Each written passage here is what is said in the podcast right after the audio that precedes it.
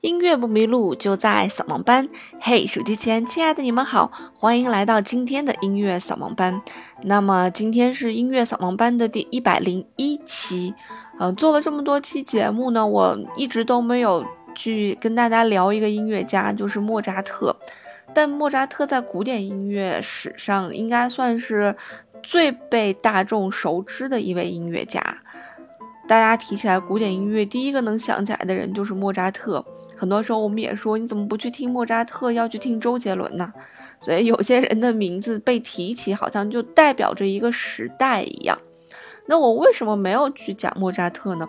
就是因为莫扎特这个人身上有太多的特点在。很多人都觉得莫扎特是一个天才，很多人也觉得莫扎特的作品非常的好听，但有一些人也觉得莫扎特的一些作品比较的肤浅。也是因为莫扎特的才华实在是太横溢了，让我觉得好像他没有什么可聊的一样，大家仅仅是听他就对了。只要你在听莫扎特的过程当中，你觉得是一种享受，那莫扎特对于你来讲就是一个极具天赋的一个人。如果有一天当你听到莫扎特的某一首作品的时候，你觉得非常的痛苦，不想听，觉得超级难听，那你也没必要去承认他是一个极具才华的人，对吧？你可以否定他的才华，呃，否定他这一首作品的才华。因为艺术这个东西实在是太主观了，它没有一个客观的标准，每个人的看法可能都会不一样。那为什么我还要去讲莫扎特呢？那从一个学术的角度上来讲啊，莫扎特确确实实有很多伟大之处，以及很多常人所无法达到的这样一个水平。那么，首先从作品的数量上来讲啊，莫扎特就是取胜了，也呃压倒了很多绝大多数的作曲家。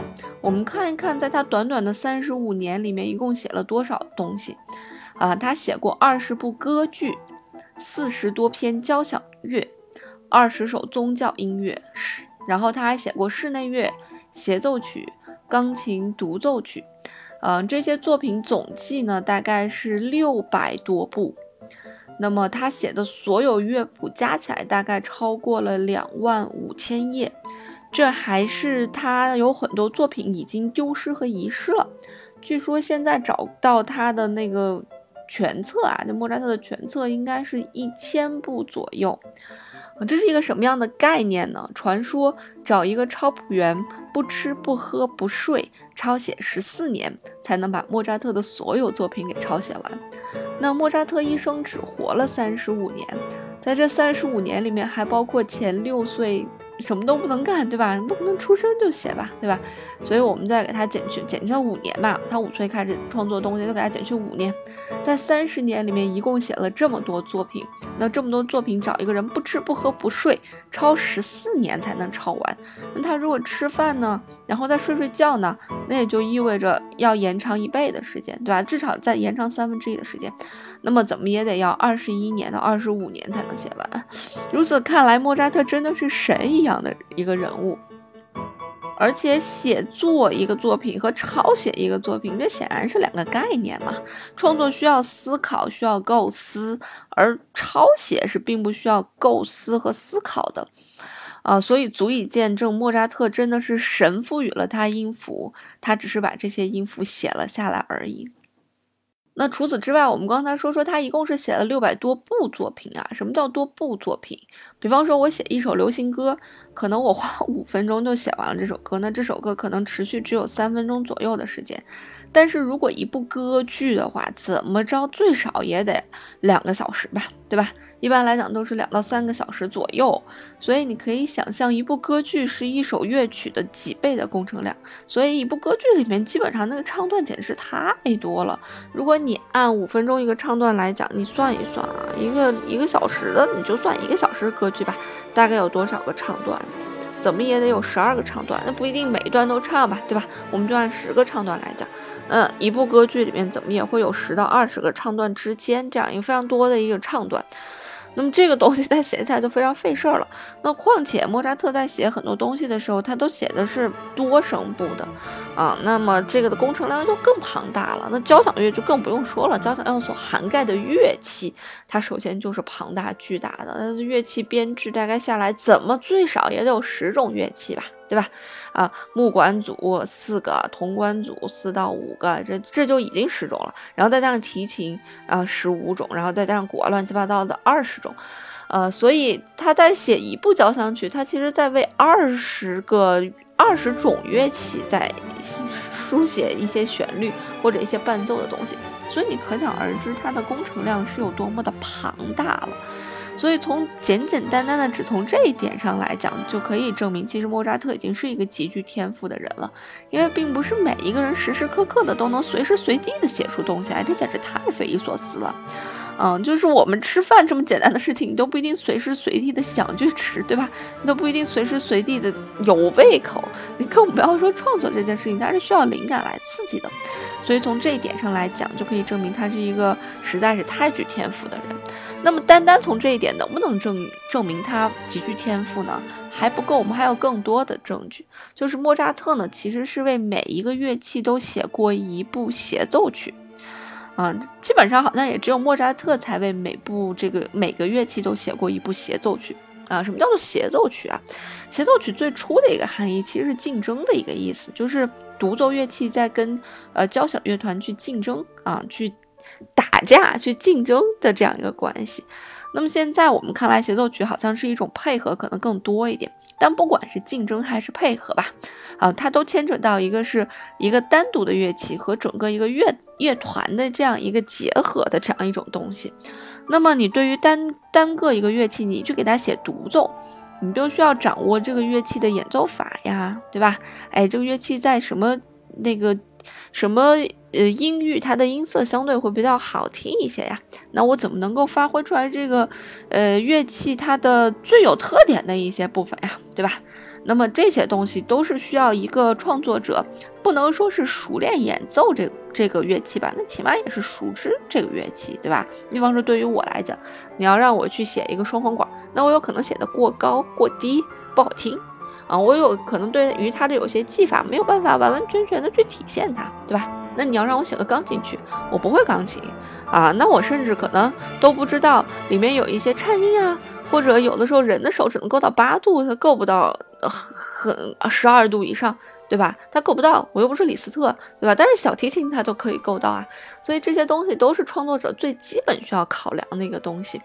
所以莫扎特呢，他给所有的乐器都写了一部协奏曲啊。他写过，呃，钢琴协奏曲、双钢琴协奏曲、长笛协奏曲、长笛竖琴协奏曲、小提琴协奏曲、大提琴协奏曲，据说丢失了啊。中提琴协奏曲，呃，双簧管、单簧管、圆号、巴松啊，巴松管，他都写过协奏曲。巴松就是我们说的大管啊。一般来讲，大管就是一个低音声部嘛。大管嘛，我们说乐器越大，声音越低。大管是一个低音声部，一般在交响乐团当中。它的存在感是非常低的，但是莫扎特单单的给巴松给巴松管写了一个那个协奏曲啊，然后还有四首圆号协奏曲啊，还有小号协奏曲，就基本上囊括了，他就差鼓的协奏曲了，这也没有写的一个可能性。所以从这一点上来讲，又可以感觉到莫扎特是一个极具天分的人。天哪，怎么能有一个人，他涉猎的范围又广，同时呢，他所创作的这个数量又广，是吧？那除此之外，莫扎特还有一些什么样的才能呢？呃，莫扎特对音乐的这个记忆，以及他对音乐的感知力，啊，这个是相当的令可，应该说是可怕的啊。据说莫扎特在十四岁的时候，在罗马听了一首经文经文歌，然后他就凭着记忆把它全部都写下来了。啊，这首经文歌大概是在三分钟左右吧，他只听了一遍，就把所有的声部啊，因为他当时有很很多个声部，他都全部都写下来了。这个难度大概在多大啊？这个难度在于，你听一首流行歌，当你觉得这首流行歌很好听的时候，你可能只能记下来它的一个主副歌，对吧？啊，并且这个副歌非常的洗脑，你才能够记下来。如果这个副歌不够洗脑，你可能都记不下来，就觉得哎挺好听的，我再听一遍吧。但是莫扎特呢，他听了一首这个，他听了一遍这个经文歌之后，从头到尾所有的声部他都记下来了。这个难度并不是说依长度增加而成，这个只把它乘起来啊，没这么简单，它是以指数级的难度增加的，哎呀，所以从这一点也能证明它的一个伟大性。那么其次，它还有一些什么特异功能呢？它有一个东西叫做它具有绝对音高。这个绝对音高这个东西，它是怎么练出来的？我至今也不太清楚。我知道我在小的时候，我小时候学琴的时候，我是有绝对音高的。嗯，我是可以就不听，但我唱一个拉，就基本上就是那个拉，就不会跑跑偏太多。或者我听一个人唱歌或者一首作品，我就大概能够知道他唱的大概是在哪个音。后来听流行歌听的比较多了，因为流行歌，呃，会这样，它一般来讲会降半个调，比方说一个 C 大调，它可能会降。半个调，嗯，或者一个 D 大调，它降半个调，变成升 C 大调，嗯，它它会有这样一个现象在，因为有的时候太高了，这个歌手唱不上去，所以它经常降半个调，所以导致了我的绝对音感现在有半个音的一个音差，就有的时候它可能是升刀，可能会听成刀，会有这样一个。东西的一个存在，那么但是绝对音高这个东西，如果你天生就是你小的时候可能没有，你说我长大再去习得一个绝对音高，这种事情基本上就不太可能了，就是你听不出来，就是听不出来了，嗯，呃，没有练习的一种可能性。所以绝对音高它到底是怎么样去培养的？它可能是跟一些天赋有关系，但是它也在后天的培养当中占了很大的一个比重。就是在后天，你听的东西听得多了，你心里面有一个概念了，那你对这个绝对音高也就基本上是有概念的。但是绝对音高还分绝对的好还是绝对的不好，这是一个什么样的意思呢？就是比方说我们的刀和升刀这两个音啊，每个音之间会有一百个音分的，是什么意思呢？就是说音和音之间呢，它如果你要细分的话，我可以把它分成一百份儿。呃，这一百分是个什么样的概念？就是我们说常说说你这个刀唱高了，唱低了，对吧？你会听到这样一个话，说你唱的音不准。这个不准指的是什么？这个不准其实指的并不是说我把刀唱成西了，这偏差就太大了。只是我这个刀唱了低了一点，可能我低了四十个音分，或者我低了二十个音分，或者我高了二十个音分，或者我高了四十个音分啊。那么这个都属于不准的一个概念。嗯，所以这个，尤其是对于唱歌的来讲，就我就我以前给大家讲过，说我们唱完歌之后，很多时候会给这个修音的人让他去修音。那么他在修音的时候，其实就在干一件事情，就是校对校准的这样一件事情。音准其实是一件特别有趣儿的事情，就是很多时候并不是让这个音高。达到这个音分，它的偏差是零，就是没有偏差是好听的，不是？呃，有一些音和音之间的关系，可能需要你把这个有的音调高十个或者二十个，有的音调低十个或者二十个，这样听起来才会好听啊。所以其实修音准修的好的人，他的耳朵应该是蛮好的。嗯，就是一般来讲，他也不用听，他这就是他也不用看，就哪个音跑了，哪个音不跑，因为他是可以看出来的啊。你就在那儿就听就可以了，你就听觉得哪个音可以修，哪个音值得一修，哪个音就不用修了啊。所以莫扎特他的绝对的音高的音感是正负两个，正负两个是个什么概念？一般来讲，正负十个能听出来就已经很不错了，正负两个能听出来，那简直就是天才。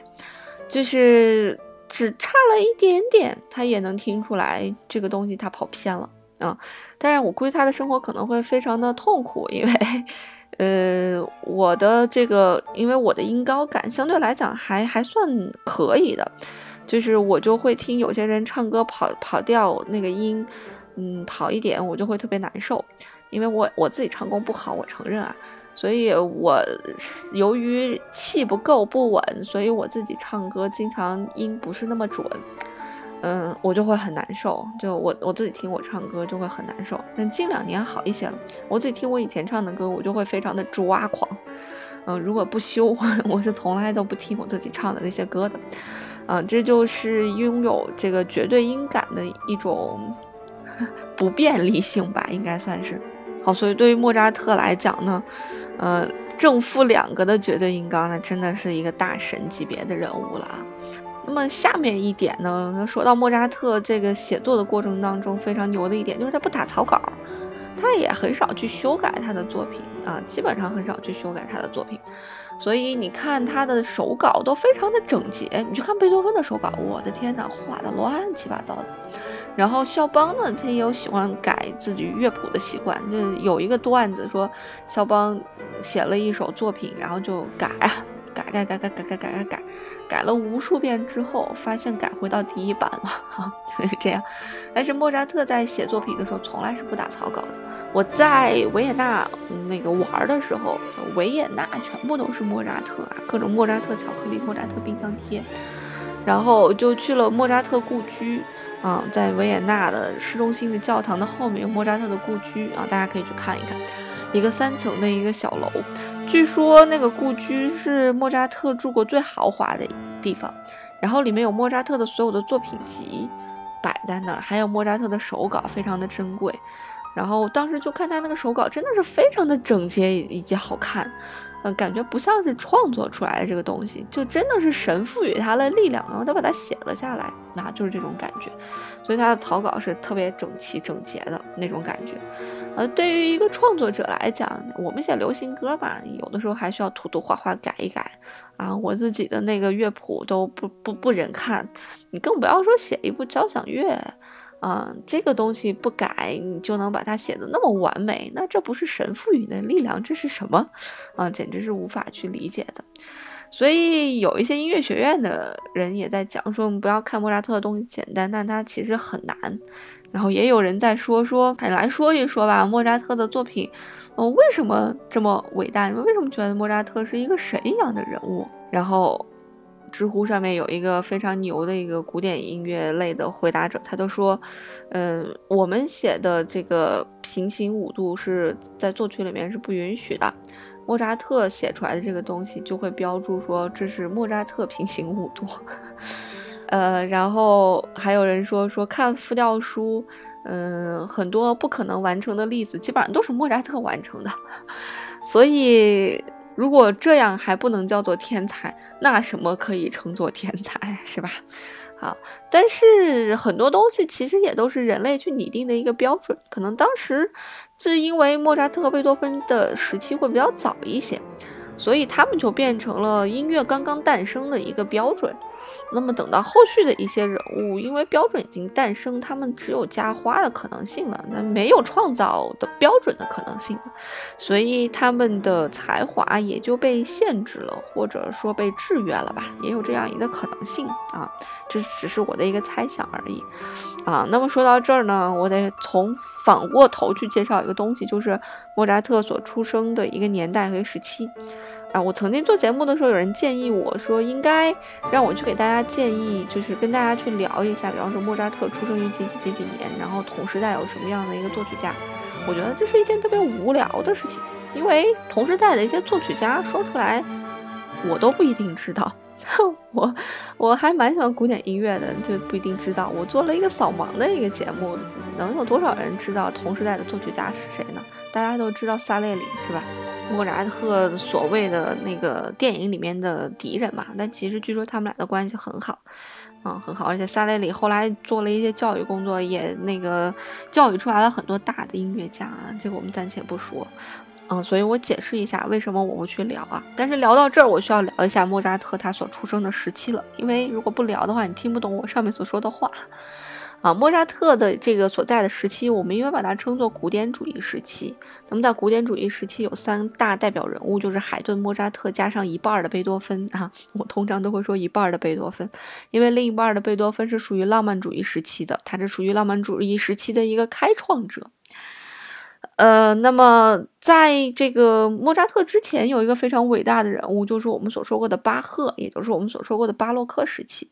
那么再往前呢，文艺复兴时期的音乐，其实在当时是没有那么盛行的，这也是一件非常好玩的事情。因为以前我在跟一个朋友聊美术的时候，他说美术基本上都是文艺复兴时期那时候的作品会聊的比较多，哎，但是音乐在那个时候基本上属于一个空白。那么直到巴赫开始，音乐才慢慢开始兴盛起来。所以你看啊，巴赫、海顿、亨德尔他们，那就到了莫扎特了。那你说莫扎特和贝多芬，他是不是属于一个教科书般的一个开创型的两个大的伟大的人物？他他俩当然是了，包括巴赫也当然是了，他开创了复调。那么这些人他在写出来一些东西之后呢，大家觉得非常的好听，而且有的东西写出来非常的复杂，所以人们可能有可能把它就当成了一种教科书式的一种可能性。那如果当时出生的是瓦格纳或者勋伯格？嗯，那有没有可能音乐它的发展发展到另外一条道路呢？我觉得脑洞大开的时候，它也是有可能的，对吧？所以后续的一些音乐家，因为已经有了教科书一样的东西，因为已经有了。呃，这么好的一个标本在，那我就只能从这个标本上面进行一个加花了，我没办法进行一个全新的创作了，或者我只有推翻它啊。这这最特别的一个人就是勋伯格，你可以往前翻翻啊，就有些音乐不好听，为什么还有存在的意义啊？那那一期标题大概就这样，可以去听那一期，他就在讲什么无调性的东西。你可以去听一听那一期。那如果这些人他当初这个早于莫扎特写了这些作品，那会不会人类的听觉就被培养成了那样奇奇怪怪的感觉？反倒这些好听的东西他都不觉得好听了。嗯，所以这个有没有基因的可能性呢？哎，我觉得还是一件蛮好玩的事情啊。虽然我没有仔细的去查阅资料，但是我脑洞大开，我我觉得这是可能是有可能性的。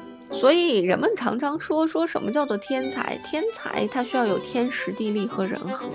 所以我就觉得，对于莫扎特和贝多芬来讲，他们占尽了天时地利和人和。为什么？因为在那个时候，十二平均律已经被发现和证实了。嗯，我们我在乐理课上会给大家去详细的去聊十二平均律，所以音乐的一个和谐性已经被发展到了已经可以证明的一个地步，就是这个东西这样写它就是和谐的，我们的乐器已经可以做到完全和谐的一个地步了，所以这样给音乐家一个很大的空间去创作。那么在莫扎特时期呢，莫扎特那当时时期的钢琴其实是和我们现在钢琴是不太一样的，它没有我们现在的钢琴所发出来的声音这么洪亮。呃，以及它的音乐没有那么广，我们可以暂且理解成一个小钢琴吧，它是介于古钢琴和钢琴、现代钢琴之间的一种东西。所以你听莫扎特的东西很典雅，我觉得是对的呀。那他的那个钢琴只有能表现出来那种典雅呀、恬静呀这种感觉，对吧？那为什么到了贝多芬，他有那么多情感的迸发？因为贝多芬的时期，他的那个钢琴其实发生了巨大的变化。嗯，他的钢琴和我们现在的钢琴是很相像的，所以我觉得这也是影响作曲家的一个非常大的因素。时代和科技的一个变化，一定是会影响到创作的变化的。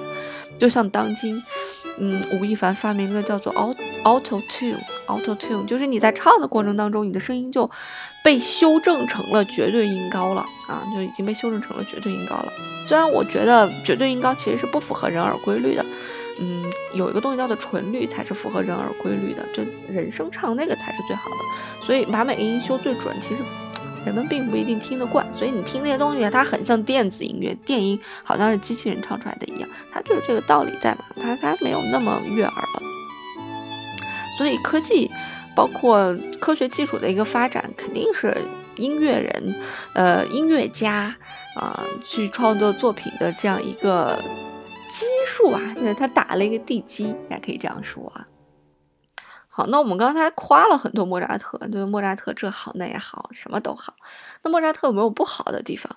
在音乐上面有没有不好的地方啊？曾经有一个非常猖狂的钢琴家叫古尔德，也是我最喜欢的一个钢琴家，他就他就不喜欢莫扎特。嗯，他弹过莫扎特的土耳其进行曲，我们下节课可以跟大家分享一下，就下次，哎，简直是弹的，对，莫扎特可能能气得从坟墓里面爬出来，就是这种感觉，完全就颠覆了我们想象当中的莫扎特。啊，那他就经常评价莫扎特，他他说过一句特别狠的话，说莫扎特不是死的太早，是死的太晚了。他觉得莫扎特后期的作品写的就不好嘛。然后他曾经还在一些谈话当中明确表明说。嗯，他不去演奏莫扎特的协奏曲啊，那是没有让他满意的，因为这些作品完全没有结构。不光光批评了莫扎特的协奏曲当中的结构的问题，他甚至批评了一些独奏部分，他说也写的奇差无比。莫扎特根本没有写钢琴协奏曲的一个能力，这真的是就说的很狠啊。啊，很多人就觉得他可能哗众取宠吧，因为其实现在很多乐评。为了达到不同的角度，就去哗众取宠来说一些跟别人观点不一样的，甚至说是诋毁这个音乐家的一些话，也 有人这样去说。但是其实，呃，你去听莫扎特的有一些作品，他的程式非常的明显，他他有一定的套路在。哒哒哒哒哒哒哒哒哒哒。哒哒哒哒哒哒哒哒哒，啊，你就听啊，呃，钢琴作品里面有这个，呃，交响作品有这个，其他乐器的协奏曲里面有啊，都会有这个，啊，也就是莫扎特颤音啦，基本上都可以感觉出来，啊，所以很多东西里面都包含这个。创作的一个定式在里面，而且很多人也觉得莫扎特的有一些作品，其实听这个听那个听这个听那个，好像写的都差不多。嗯，很多人有这样一种感觉。所以，如果你不喜欢莫扎特的话，这是不是一个不喜欢莫扎特的一个理由呢？嗯，可以作为不喜欢他的一个理由吧。可能你会更喜欢情绪起伏比较大的一些东西，呃，或者说喜欢变化比较多端的一些东西。那莫扎特还有一点不好的，这一点不好是大家公认的一个不好啊，这跟音乐没关，是他的生活的一个方式，嗯，他不会理财，超级不会理财。其实他这一生赚了很多钱的，嗯，据说他当时在一七八七年的时候被指定去写作，因为他当时写了几部歌剧都很火，然后就被指定去写作了。那么这部作品呢，当时是给他挣了十四万欧元。十四万欧元在当时啊，相当庞大的一个数字了，对吧？而且在莫扎特十岁以后，他一基本上到处奔波演出、巡演，巡演超过十七次啊，呃，其中三次去了意大利，然后盛大的西欧之旅花费了大概他两万荷兰盾，约合四十六万欧元。你可想而知，他可以花四十六万去巡演呢。